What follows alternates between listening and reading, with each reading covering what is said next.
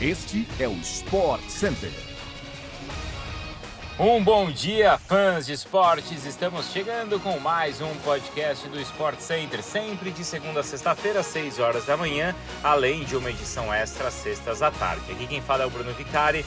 Não se esqueça de seguir aí o nosso programa no seu tocador preferido. O Sport Center também chega diariamente na ESPN pela Star Plus. Hoje vão ser quatro edições. Às 11 horas da manhã estarei com a Mariana Spinelli, com o Mário Marra e com o Eugênio Leal. Tem também às 4 horas da tarde, às 8 da noite e à meia-noite. Então, ó, pode subir o som porque o SC chegou.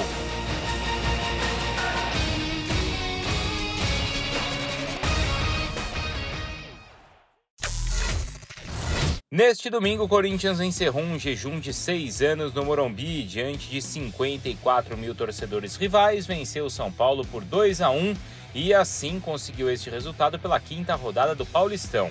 Além da óbvia importância de ganhar um clássico, o Timão, olha só, ainda tira um peso das costas. Eram 11 jogos sem bons resultados lá no Morumbi. Além disso, o técnico Fernando Lázaro tem motivos para sorrir em seu primeiro jogo contra grandes rivais estaduais. Adson encaminhou a vitória com dois gols no primeiro tempo, enquanto Luciano diminuiu na reta final.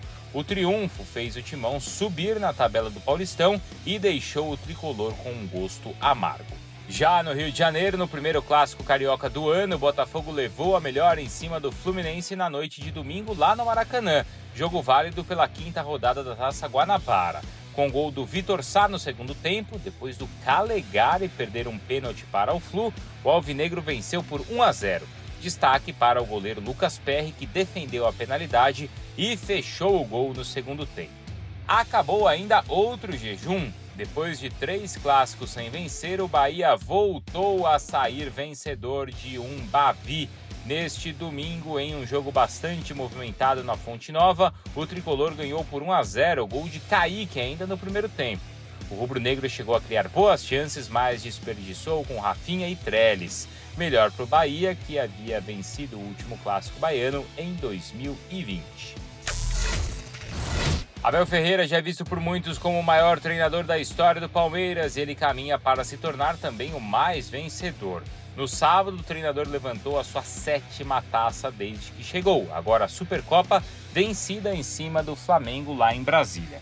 Com isso, o português passou o amigo Luiz Felipe Scolari na lista de técnicos com mais títulos pelo Verdão. Até sábado, ambos estavam empatados com seis conquistas para cada. O atual comandante tem duas Libertadores, um Brasileiro, uma Copa do Brasil, um Paulistão, uma Recopa Sul-Americana e agora a Supercopa. Somando o comando de sua comissão técnica, o Palmeiras fez 185 jogos com 107 vitórias, 44 empates e 34 derrotas. 317 gols marcados e 150 gols sofridos. À frente da, do atual treinador são apenas o Vanderlei Luxemburgo com 8 títulos e o Oswaldo Brandão com 10. Tempo, pelo menos, o Abel tem para se aproximar dos dois primeiros já que seu contrato se encerra apenas no fim de 2024, quando acaba a gestão da Leila Pereira.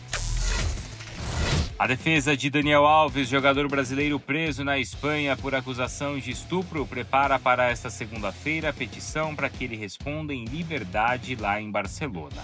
Ele está preso preventivamente desde o dia 20 de janeiro em penitenciária numa cidade vizinha à capital da Catalunha.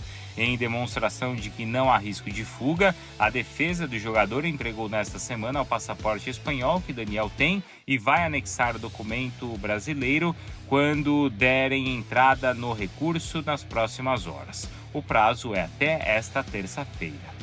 Miranda Fuente, advogada da família de Daniel, trabalha na defesa do jogador ao lado de Cristóbal Martel, é, experiente criminalista espanhol. A defesa busca indícios e informações na tentativa de mostrar que a relação foi consensual, de acordo com a última versão do depoimento de Daniel Alves na Justiça de Barcelona. Daniel está preso preventivamente já há nove dias em Barcelona, acusado de agressão sexual, que teria sido cometida no dia 30 de dezembro. Na última segunda-feira, o lateral brasileiro foi transferido da prisão na cidade e, na terça, contratou um novo advogado. Caso a defesa não convença o tribunal, o jogador vai permanecer recluso até julgamento que não tem data marcada. É isso, pessoal. Assim nós chegamos ao fim então desta edição do Sport Center. Desejo aqui uma grande semana a todos e, claro, a gente se vê logo mais no Sport Center pela ESPN no Star Plus. O nosso podcast volta amanhã. Até mais.